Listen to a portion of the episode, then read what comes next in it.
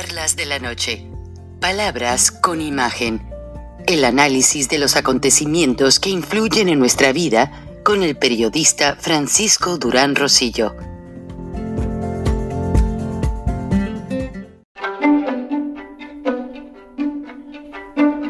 Frank Durán Rosillo eh, te saluda y los saluda a todos ustedes, su amiga María Celeste Raraz, para invitarlos a que se suscriban a mi canal de YouTube María Celeste Arraraz, tal como mi nombre, donde les informo todas las semanas eh, sobre entrevistas que tienen un tema que ayuda a mejorarnos como personas y de paso son interesantes. Las pueden encontrar en mi canal de YouTube, así que los espero. Y se suscriben gratis. El presidente o expresidente, en Estados Unidos se le sigue llamando presidente, pero nosotros latinos los ponemos en su lugar. Expresidente Donald Trump recibió una mala noticia el día de hoy de parte del panel de la Comisión Especial Legislativa organizada para analizar los ataques al Capitolio del 6 de enero y en los que la recomendación principal es al Departamento de Justicia que haga cargos legales contra el expresidente Donald Trump, el presidente número 45, para que nunca pueda volver a ocupar una oficina pública ni una oficina derivada de un cargo de elección popular. Esta situación le cae como balde de agua fría y el Donald Trump, que había tenido censuradas sus cuentas en Twitter a raíz de que pese a que tenía millones de seguidores, eh, lo mutilaron políticamente hablando porque él usaba mucho las redes sociales y consideran que el presidente Donald Trump motivó en sus mensajes previos y durante el 6 de enero a la rebelión y a toda la gente que lo sigue a hacer daños que serían irreversibles, honestamente, a personajes que representan el cuerpo legislativo y el cuerpo del de Senado de, la, de los Estados Unidos. Entonces, básicamente, eh, por el momento, está el expresidente, se queja, pero su equipo legal tiene todavía muchas respuestas que dar. El ex jefe de la oficina de la Casa Blanca, Rudolph Giuliani, y muchos personajes cercanos a Donald Trump siguen siendo investigados a raíz de esos hechos. Ahora, ¿qué pasa con esta situación? Pues es que es la primera vez que un expresidente de los Estados Unidos es enjuiciado prácticamente por el Senado y por los una comisión especial de legisladores. Y duró 18 meses la investigación. Hubo más de mil entrevistados, algunos de ellos pidieron que se les respetara su privacidad otros pidieron que se les asegurara la oportunidad de mantenerse en sus puestos, ya que a raíz de esta situación, al llegar una administración posiblemente acorde al expresidente, pudiesen haber represalias. Y todo esto fue conjugado en un expediente grandísimo en el que incluso pues se tomaron hasta declaraciones de Ivana Trump, la guapa hija del expresidente, casada con un personaje muy conocido en México, Kushner. Entonces, ese personaje que, que, publicó su libro y que empezó a hablar de muchas cosas que pasaron en la relación con Andrés Manuel López Obrador, posiblemente también sea interrogado. Pero, aunque la moneda esté en el aire, ya muchos expertos consideran que el Departamento de Justicia sí va a aplicar severas sanciones al expresidente Trump. Y pese a que sus negocios, en otra investigación aparte, también se habla de que fueron involucrados durante la administración. Por ejemplo, agentes del servicio secreto pernoctaban en los hoteles Trump. Y se dio por resultado en otra investigación que las facturas que pasaban a la Casa Blanca o al gobierno federal eran de cargos extraorbitantes, más de mil y tantos dólares por habitación. Eh, los las comidas y bebidas eh, cuyos precios eran alterados de manera eh, ahora sí que fuera de toda dimensión. Pero dándole la vuelta a la página, el director de la policía de la Ciudad de México, quien también sufrió un atentado no hace muchos meses, hizo declaraciones sobre la investigación. Ahora, me hablaron agentes y exdetectives sobre el caso de Ciro Gómez Leiva. Porque este señor Harfush habla de que los criminales huyeron hacia la Ciudad de México. La motocicleta, cómo vestía el tipo, sacaron fragmentos de los videos, se habla de un carro oscuro. Sin embargo, hubo oportunidad de tomar las placas por los videos, no se ha hablado de ellas, posiblemente estén ubicando el carro. Pero yo lo que les quiero decir es lo siguiente. una investigación independiente que existe desde hace mucho tiempo, y esto tiene que ver con la seguridad del cuerpo diplomático acreditado de los Estados Unidos en la Ciudad de México y varias ciudades con sus consulados. Después de la experiencia de Benghazi, donde personal diplomático fue acorralado en la embajada, la cual fue incendiada y fueron torturados hasta la muerte. Esto pasó durante la administración Obama, cuyo vicepresidente era el actual presidente Joe Biden. Entonces no quiere que se le repitan los hechos, no quiere que le vaya a pasar algo igual y me avisaron que el gobierno norteamericano monitorea la seguridad de sus embajadas en países que son categorizados como de alto conflicto o de alto riesgo más bien, high risk, de acuerdo al, risk assessment que hizo el Departamento de Estado. Eh, Risk Assessment es una investigación de riesgos, perdónenme. Y estos eh, movimientos del cuerpo diplomático se vigila vía satélite. O sea, sale el embajador Ken Salazar con su flotilla de seguridad de la embajada y vía satélite lo siguen en vivo y están monitoreándolo.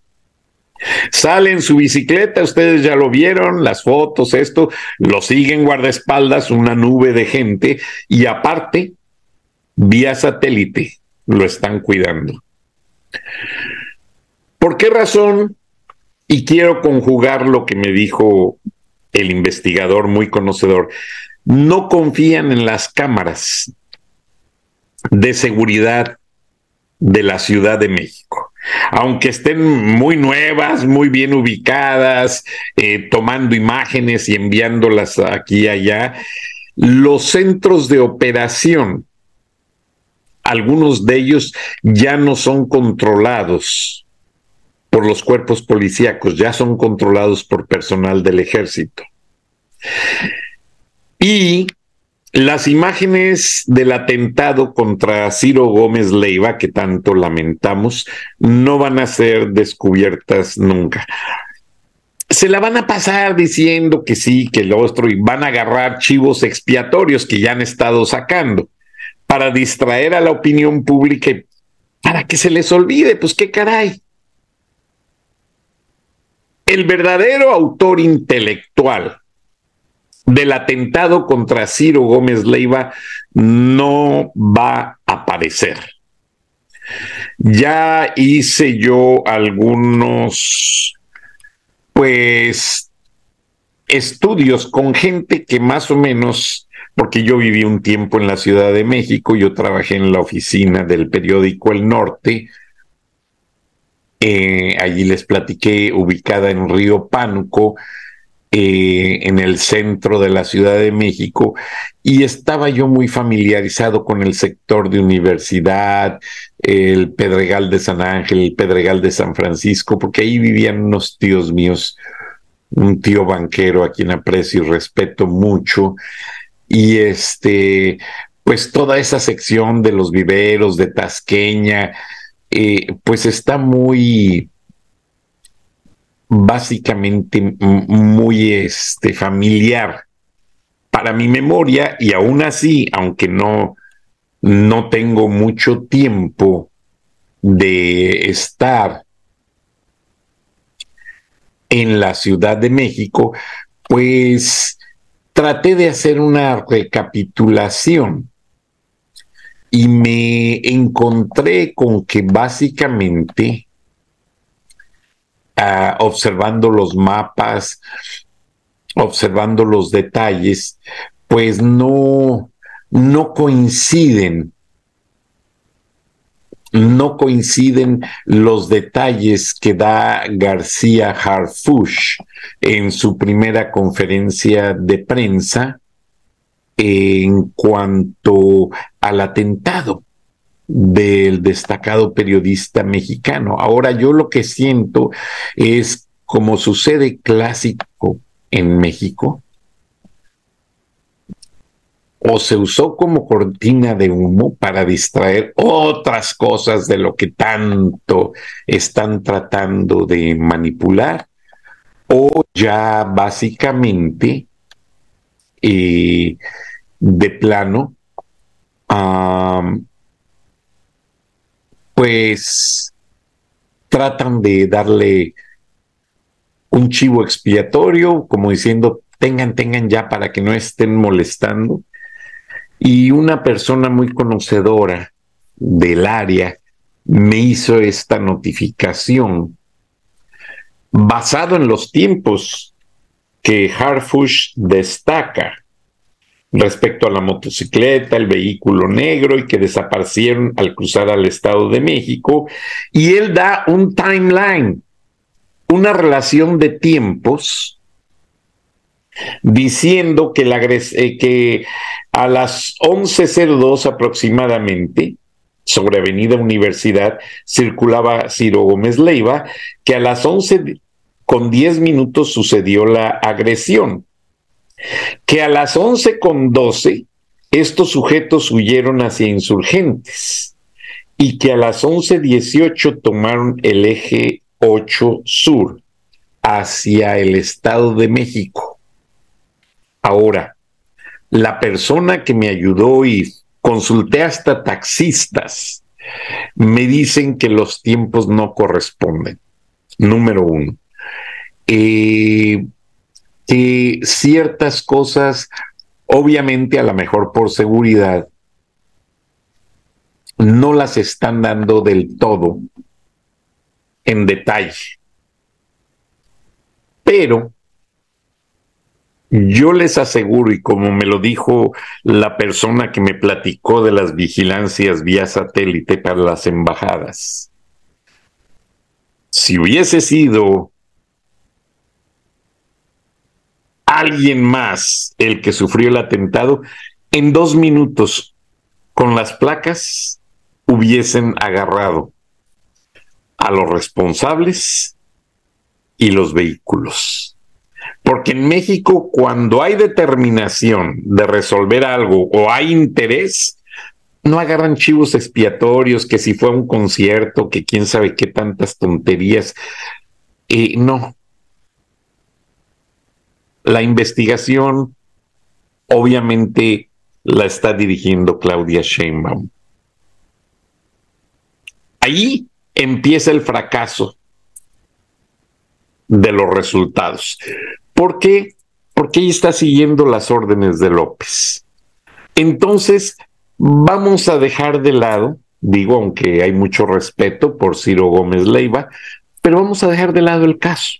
No vale la pena desgastarse que sí, que vino, que sufrió, que para acá, que para allá. No. Va a ser como todos los casos de todos los periodistas que están las investigaciones en un estado insoluto y los autores son impunemente personajes muy cercanos o parte del gobierno. Así de fácil y cambiamos la página porque hay muchos temas que tratar el día de hoy. Estamos en esta charla de la noche saturados de información. Y lo más importante que yo les quiero decir el día de hoy es que para mañana la Casa Blanca va a resolver la situación de ya los casi 3.500 a 5.000 migrantes indocumentados que están cruzando la frontera. Y en el video que van a ver a continuación, pues ya esta noche, hace unos minutos, los canales de todas las televisores americanas de señal abierta, Open Broadcast y de televisión de paga, cable o satélite, lo que sea, están detallando que la frontera ahora sí está fuera de control. Esto significa que Alejandro Mayorkas no ha podido solucionar el problema migratorio. Y es que el principal error fue liberar detenidos de las prisiones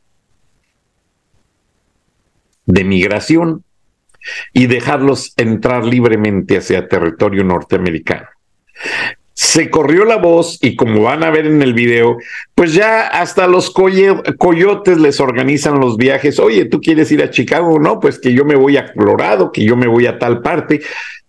Ya, ya está completamente fuera de todo control.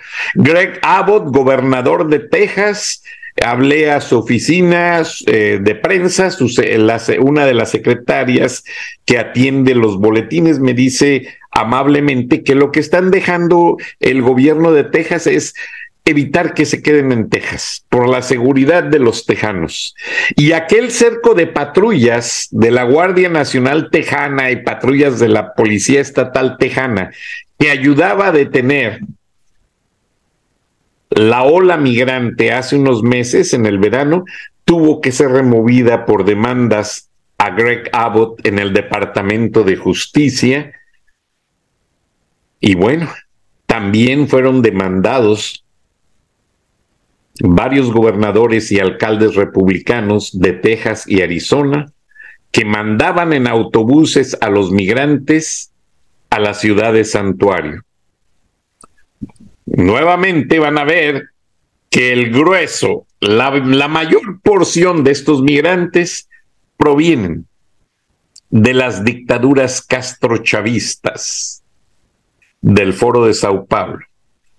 Venezuela de Nicolás Maduro, Nicaragua, Daniel Ortega, Cuba, México, están súper engrosadas y la historia, aunque no tiene traducción simultánea, Eh, una, porque la tecnología no la tengo honestamente.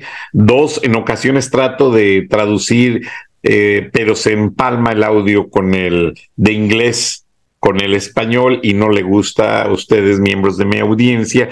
Y hay otras plataformas que lo subtitulan porque llegamos a muchos países. Saludos Arabia Saudita.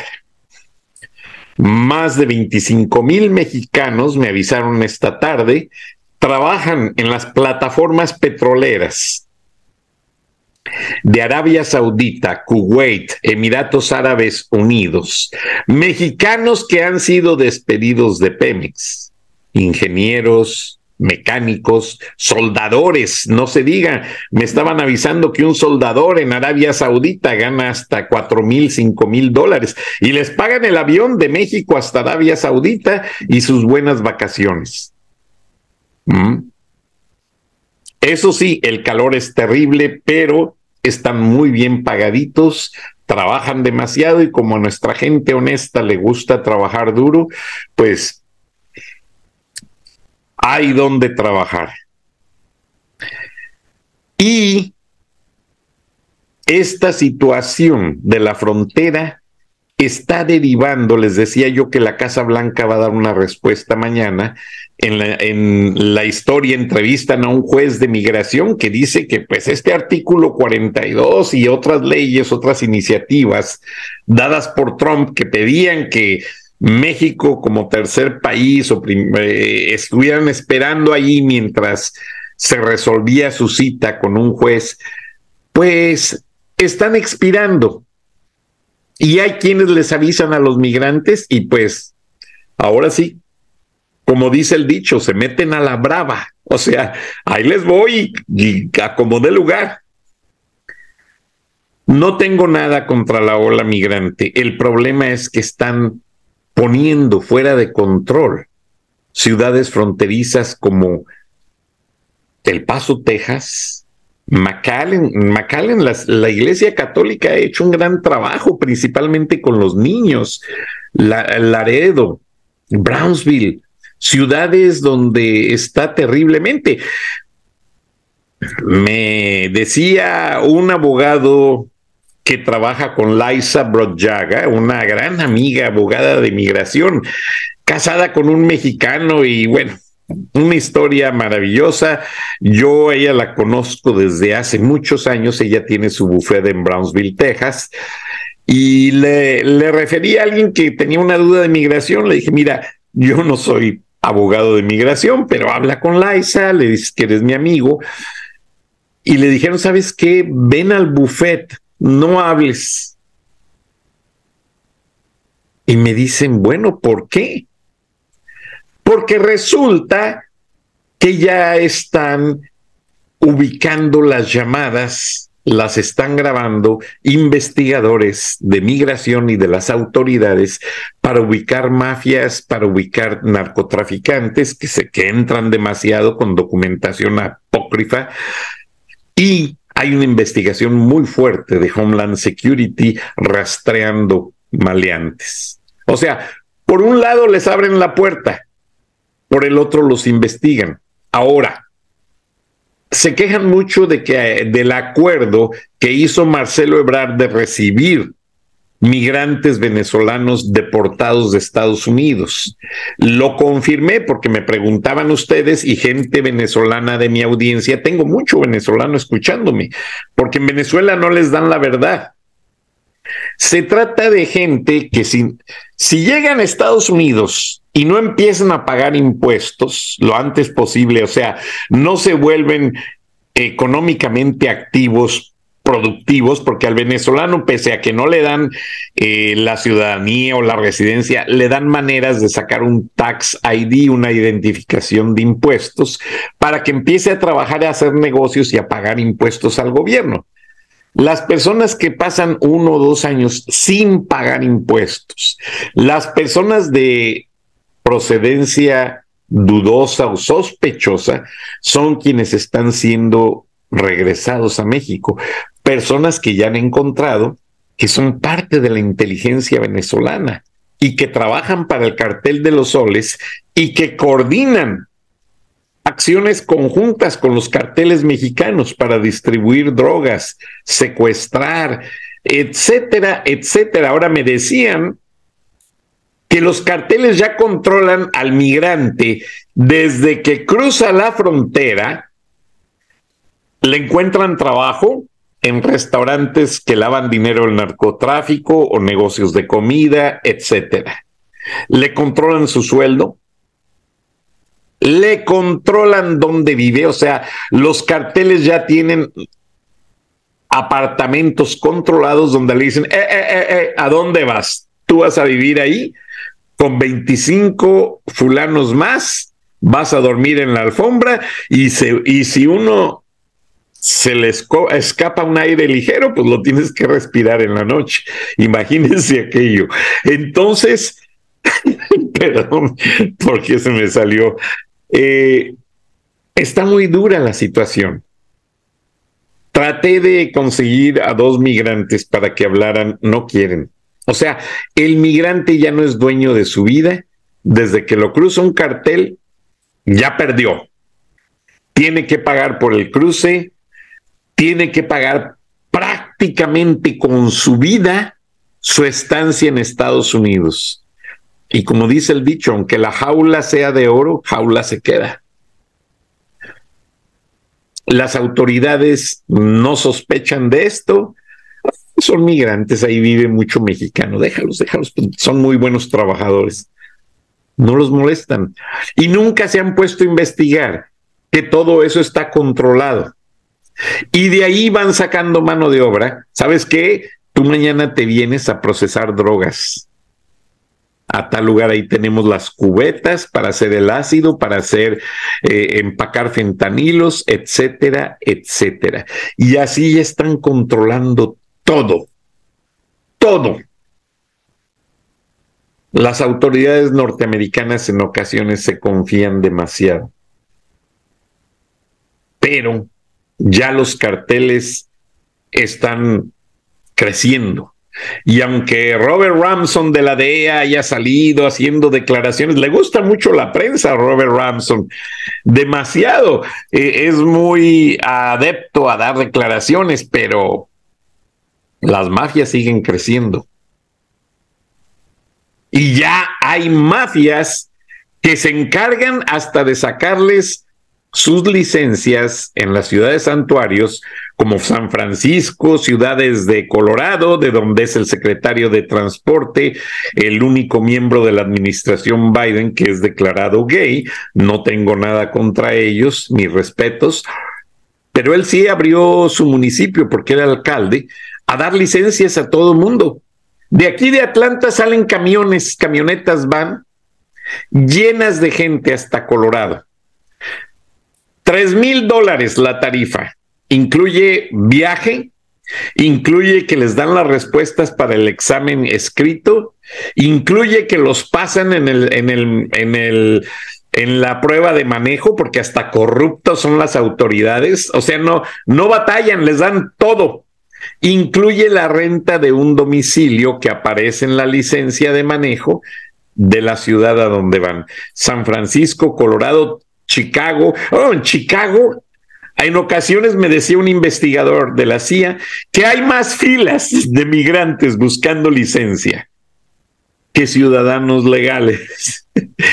y, bueno, ya este gobierno ya está rebasado. Joe Biden se lo comió la corriente.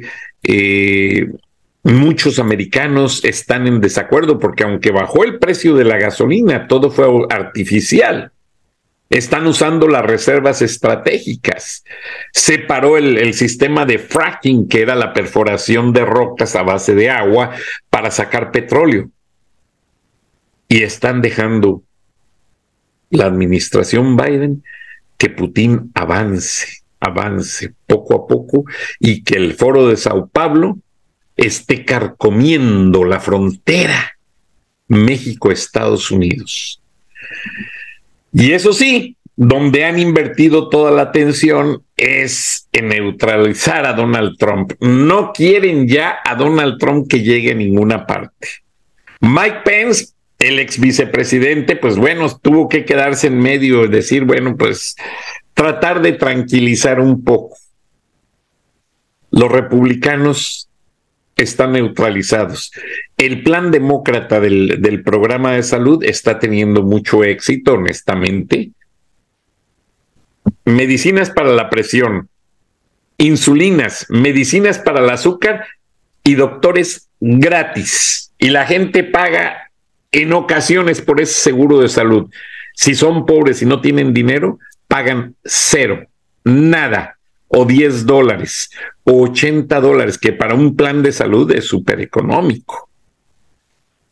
Qué bueno, honestamente, qué bueno que lo hacen. Ahí sí hay que reconocer lo bueno de la administración demócrata, que se han preocupado por eso. Porque los republicanos son eh, muy tiranos con los precios y con ver a, a ver cómo le sacan provecho a cada situación. Honestamente, aquí no estamos a favor de ninguno u otro hay que decir las cosas como son. Y pues hay que ser abiertos.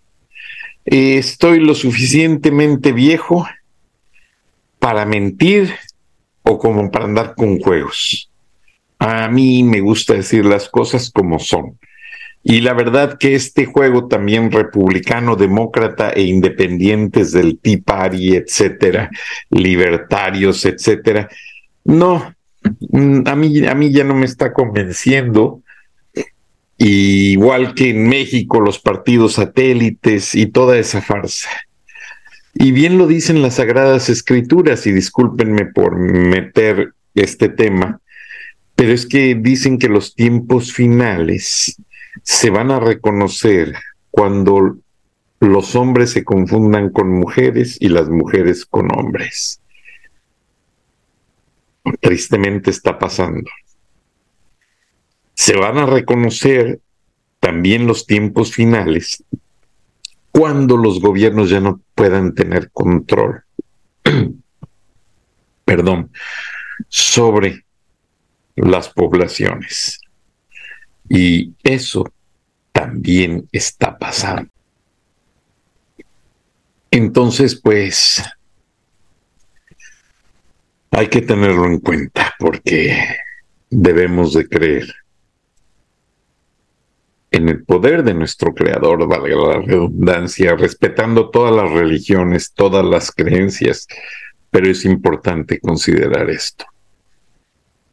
Y les invito, por favor, a ver el video. Yo sé que me reclaman que porque no hay traducción.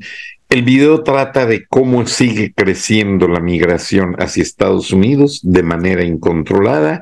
Ya los agentes fronterizos, pues nada más les dan la pasada, pásale, pues ahí los forman para saber, contarlos, saber cuántos son y, como que los coordinan, después llegan gente que no sé si son del gobierno, coyotes, y les dicen, tú te quieres ir a Chicago, los montan en autobuses y asunto arreglado. Sí, este país va a seguir siendo de inmigrantes, pero una inmigración controlada. Se los digo porque yo tengo vecinos de todas las nacionalidades tengo muchos amigos americanos, anglosajones, y me dicen, Frank, la situación está fuera de control. Haz algo, di algo. Tú tienes un, programa, escribes en una revista y tienes que mencionarlo y trato de reflejar esa preocupación, pero ya es caótico, ya está a nivel caótico. Y lo que va a pasar es que el gobierno norteamericano no tiene dinero suficiente ni para programas sociales ni para emplear a toda esa gente. Pero me decía un analista de un banco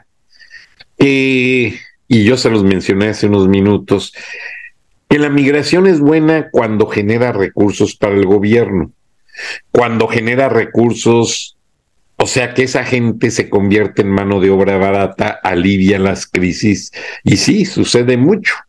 La, mano de obra en la construcción es muy cara en Estados Unidos y lo que sucede es que esta gente eh, viene a aliviar los costos. Entonces los traen bienvenidos y como les dije en una ocasión, National Public Radio hizo un reportaje muy bueno que se llama The High Cost of the Cheaper Labor, eh, el alto costo de la mano de obra barata.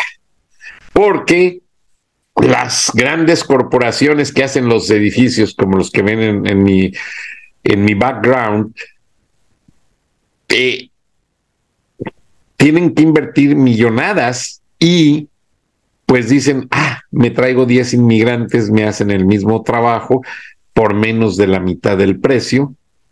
Y lo malo es que no les dan seguro médico, no les dan beneficios, no les dan fondo de ahorro y cuando se enferman, se accidentan esto y lo otro, el gobierno, o sea, y no el gobierno, sino los que pagamos impuestos, tenemos que cargar con ese costo. Por cierto, el edificio que ven aquí, ay, déjenme levanto bien la mano. Este edificio es el International Business Machine es de la IBM, era de la IBM, lo compró una empresa japonesa. Cuando lo estaban construyendo, ahí arriba pusieron un pino plantado en la Navidad, pero un pino enorme de esos de 20, 30 metros, y lo iluminaron durante la Navidad, porque eso estaba al descubierto y se veía precioso. Ahora, el edificio pues ha cambiado de dueños varias veces, y este ahí muy cerca está el edificio matriz del Banco de América y bueno, infinidad de corporativos que existen en Atlanta. Pero hoy entró, antes de entrar al reportaje de la migración y que todo tiene una correlación, hoy entró en Atlanta un programa piloto en 25 ciudades y aeropuertos, precisamente de estados que tienen costa, como Georgia, muchos vuelos internacionales, y son 35 estados, un programa piloto donde Homeland Security, los que te revisan cuando vas a tomar un vuelo, ya te revisan con el sistema de face recognition. O sea, tú pasas, te quitas los zapatos, te dan la vuelta en el radar para ver que no traigas bombas, etcétera y cuando te aplican el sistema del, reconocimiento facial, ya me tocó a mí usarlo. Incluso Delta Airlines también, ya no te pide el, el, pase de abordar para subirte al avión. Te hacen el, el, face recognition y hasta te dice la computadora, welcome Mr. Durán, thank you for flying in Delta. Y, y gracias, señor Durán, gracias por volar en Delta, ya pasas. Y ese túnel que pasas para montarte en el avión y hay escondiditos dos, tres agentes federales que ven gente sospechosa y lo revisan. A ver cuánto dinero llevan, a ver si no se colaron eh, con dinero en efectivo, que están cuidando mucho eso, porque los carteles no hayan cómo mover su dinero a México, Colombia o Cuba, etcétera, Venezuela. Entonces, eh, me llamó mucho eso la atención. Incluso tomé unas fotos, pero después me dijeron en la aerolínea, me habló un amigo mío, me dice, oye, no las vayas a publicar, nuestros agentes trabajan intensamente. Y, y sí, las borré. No, no, no. Los agentes federales hacen un trabajo muy bueno, muy interesante y arriesgan mucho su vida. Entonces, olvídense, esas fotos no las voy a presentar. Punto. Pero lo que sí les digo es que con el sistema de reconocimiento facial, es que si alguien fue deportado en los ochentas, en los noventas, al momento de que la computadora lo reconoce, véngase, acompáñenos. Hay mucha gente que usa otra identidad el hermano se accidentó, hay mucha gente que renta. Yo conozco casos de gente que renta sus documentos y se los prestan a otro familiar para que trabaje y pague impuestos acá en los Estados Unidos y cuando se jubile, la persona, la persona real, el dueño real de los documentos, recibe su dinerito sin trabajar. Miren qué bien. No, hay muchos negocios derivados de la inmigración, como me dijo mi amigo el agente especial Hugo Rolando Briseño, dice, mira Frank, olvídate, el negocio de los migrantes nunca se va a acabar porque no solamente los carteles, coyotes, empleadores sacan dinero, sino también de cierta manera hasta las autoridades. Tengo un amigo policía en Roswell, Georgia, aquí muy cerca de mi casa, que me dice, Frank, es que si no hubiera mexicanos, el departamento de policía no tendría mucho presupuesto para operar. Pero gracias a que toman borrachotes y manejan el carro, les ponemos la multa, el DUI, los metemos a la cárcel, pagan para salir, toman el curso de manejo, les cuesta carísimo, casi 10 mil dólares. Todo eso son recursos y con eso se compran armas, chalecos antibalas, todo, porque el mexicano es muy buen negocio. Quieranlo o no, trabaja dos empleos fuerte, ahorra el dinero y sale adelante de sus problemas. Sí, la pasan duro, no usan lujos, pero ellos, cuando menos para traer un carro, tomarse la cerveza y mandar el dinero a México, para eso sí se aseguran tener todo. Y la renta no les sale tan caro porque ellos viven de a 10, 15 en un apartamento. Y como todo el día trabajan, pues los administradores no se dan cuenta hasta que empiezan a llegar siete, ocho de la noche, pues ya no hay quien los vigile. Y en una ocasión fui a ver un complejo de, apartamentos que me llamó la atención cómo, cómo es todo este operativo. Se los platico porque es bien interesante. Esto es una charla. Todos los mexicanos trabajan dos o tres trabajos duros. Venezolanos, cubanos, eh, guatemaltecos, hondureños, eh, colombianos, esos son huevones, perdónenme la expresión, esos trabajan Uber, repartiendo mandado Uber, repartiendo comidas Uber, ellos no les gusta sudar. Y siempre están viviendo a la sombra del mexicano. Manejan taxis piratas, los llevan, los traen, etcétera, infinidad de negocios. De hecho, aquí en Atlanta hay un taxi Morelia muy famoso. La dueña es una colombiana y mucha gente jubilada trabaja para ella, ganan su cash, no lo reportan al gobierno y uy, qué a gusto, sin pagar impuestos, ganan mucho dinero. Y bueno, de eso sí me han dicho unas quejas los mismos mexicanos de que son unas extorsionadas porque no cobran el viaje, los extorsionan y hasta amenazados salen los pobres pasajeros.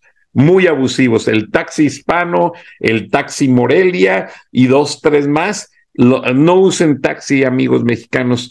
Organícense, pídanle a quien tenga un carro que le dan para la gasolina y que los lleve, porque es un abuso horrible. Bueno, esta gente vive en los complejos de apartamentos y como no están todo el día, todo el día tienen que trabajar, llegan ya cuando está oscuro y en un apartamento hay una o dos doñas que están cocinando todo el día. Entonces llegan estos mexicanos, compran su cajita de cena calientita, cenan y aparte les dan su cajita ya lista de almuerzo para el día siguiente. Entonces, es un medio de vida. En la gasolinera se paran y yo los veo volados en la mañana, se compran una tazota de café bien cargado y ya con eso, porque ya traen los tacos ahí, se, nada más los ponen a calentar y ya, con eso comen. O sea, es toda una secuencia de cosas que están pasando detrás de la inmigración y que estoy trabajando para otro libro, porque esto se va transformando. La inmigración no es, no es la misma, no es el mismo medio de vida, o sea, muchas cosas están transformándose. Las mismas autoridades. Antes yo recuerdo cuando Hugo Orlando Briseño era mi roommate, vivíamos, vivíamos juntos, rentábamos un apartamento. Y él se paraba a dos, tres de la mañana para irse a vigilar a, a una persona. Yo me quedaba dormido, yo, yo, me iba a trabajar a las seis de la mañana. Este, yo no tenía nada que ver con su trabajo, pero me platicaba las experiencias. De hecho, en estas, en estas épocas de Navidad, un día fue la fiesta de Navidad y, se le pasaron las copas y me habló un agente federal, oye Frank, eres el roommate de, sí, oye, ven por él porque se le pasaron las cucharadas. Y me dan la pistola y me dice, sabes qué, enfúndatela y guárdatela y guarda el batch porque tenemos que cuidar a nuestra gente. Sabemos que tú eres de la confianza, te conocemos, este, cuídalo, llévatelo que descanse bien y ya después. Y pues sí, ahí voy manejando por las calles de Atlanta. Imagínense la preocupación. Mi amigo, pues bien contento, pues que era la fiesta de Navidad, es normal. No andaba hasta las trancas, pero en Estados Unidos no dejan manejar tomado. Entonces ya voy yo, lo recojo, lo llevo al departamento. Este, le hago un cafecito, le hago algo de comer y, platicando y le digo, ¿sabes qué? te pongo en el buró tu pistola porque a mí no me gusta cargar armas. Sí las tengo, tengo mi permiso, tengo todo, tengo mi entrenamiento, pero no me gusta cargarlas en la calle. Son para defender a mi esposa, a mi hijo, en mi casa, mi, mi propiedad. y entonces, bueno, pues platicando las bromas, este, eh, memorias, te mando un abrazo, Hugo, te quiero mucho. Y nos vemos seguido de repente. Pero al pasar a lo que es la historia de la inmigración, les digo que todo va concatenado y los aeropuertos ya están siguiendo ese sistema de face recognition. Salen las alertas de todo lo que esa persona, les van a salir hasta las multas de tránsito. ¿eh? Les van a notificar, tengo entendido, no les van a suspender el viaje o la entrada, pero si son faltas graves, para atrás. Si están utilizando, porque con eso empecé a comentar, la identidad de alguien más que vivió o que vive o que es el hermano, que ya... Yo veo mucho este caso, se van para México y el hermano se trae la tarjeta de residente y se viene para acá y acá trabaja el hermano más chico. O sea, que un mexicano no se muere en más de 80 años en los Estados Unidos. ¿Por qué? Porque usan el documento, el hijo, el hermano, el primo, no dejan que el documento se pierda. Entonces, pues, qué bueno, si es para trabajar, qué bueno, si es para delinquir, qué malo. Pero vamos a ver la historia porque Estados Unidos ya está tomando medidas para controlar eso. Y hablé con una persona del gobierno de Georgia y las leyes para controlar y, y evitar el aborto, ya ven que en Estados Unidos se usa mucho el aborto. De hecho, en Televisa hice un reportaje que me criticaron mucho de cómo ciertas mexicanas cruzan a Texas para abortar. Y uy, casi me matan, olvídense, mucha gente me criticó, pero pues uno tiene que cumplir con la información. Pero lo que sucede es que ya me dijo una persona muy cercana al gobernador Brian Kemp, porque él fue el que se aferró hacer esa ley de hacer que no que se prohíba el aborto, que no se permita a cierto tiempo del embarazo abortar y que se criminaliza el aborto. Y dije, bueno, pobres mujeres, ¿por qué tan duro? Y ya me explican, mira, detrás de esto hay un fondo. Los norteamericanos no les gusta tener bebés, a, una gran mayoría, a otros sí les encanta. Ellos prefieren adoptar de otro país. Y eso de la adopción despierta mucho eh, la curiosidad de migrar, venir de otros países. Y a la larga, supuestamente, el americano cuida mucho sus estadísticas. Y lo que quieren es que haya más nacimientos en los Estados Unidos para ir reduciendo la inmigración poco a poco. Pensado a la larga, no creo que lo logren, pero están haciendo el intento. Vean el reportaje para que ubiquen lo preocupante de esta inmigración fuera de control. Gracias, buenas noches, nos vemos y nos escuchamos mañana. Hasta entonces. The way of migrants making their way right here to the US. The border city of El Paso just declared a state of emergency, and CBS's Omar Villafranca is there. This is what a state of emergency looks like in El Paso. Have you ever seen it? John Martin estimates that 80% of the people at this homeless shelter are migrants. Capacity is 120, but when temperatures dipped below freezing last night, more than 230 people packed the rooms and hallways. We're simply running out of food. The community has come to our rescue in some cases, but we needed to be more consistent. Venezuelan migrants Miliani and her two-year-old son Mila have slept on the floor for the past three nights. She wants to work in the U.S. and help her son, who's two years old. And it's not just shelters. Texas Congressman Tony Gonzalez took this video at a Border Patrol processing facility. This is the reality. This is the facts. We're not even at the worst of it yet. Chief Justice Roberts today put a temporary hold on the termination of Title 42, a Trump era policy that immediately expels migrants due to public health concerns. It was set to expire Wednesday, and there are fears the number of migrants attempting to cross could double or even triple. The Biden administration's plan to handle this influx involves more resources to process the migrants faster. More buses to move them to cities like Denver and New York, and making requesting asylum more difficult. We can't control who comes and the number that come, but all we can do is try our best. As of now, Title 42 is a policy and will remain in effect until the full Supreme Court says otherwise. A response by the White House is due by 5 p.m. Eastern Time tomorrow. Nora? Tan Durán Rosillo eh, te saluda y los saluda a todos ustedes, su amiga María Celeste Raraz, para invitarlos a que se suscriban a mi canal de YouTube María Celeste Raraz, tal como mi nombre, donde les informo todas las semanas eh, sobre entrevistas que tienen un tema que ayuda a mejorarnos como personas y de paso son interesantes. Las pueden encontrar en mi canal de YouTube, así que los espero. Y se suscriben gratis.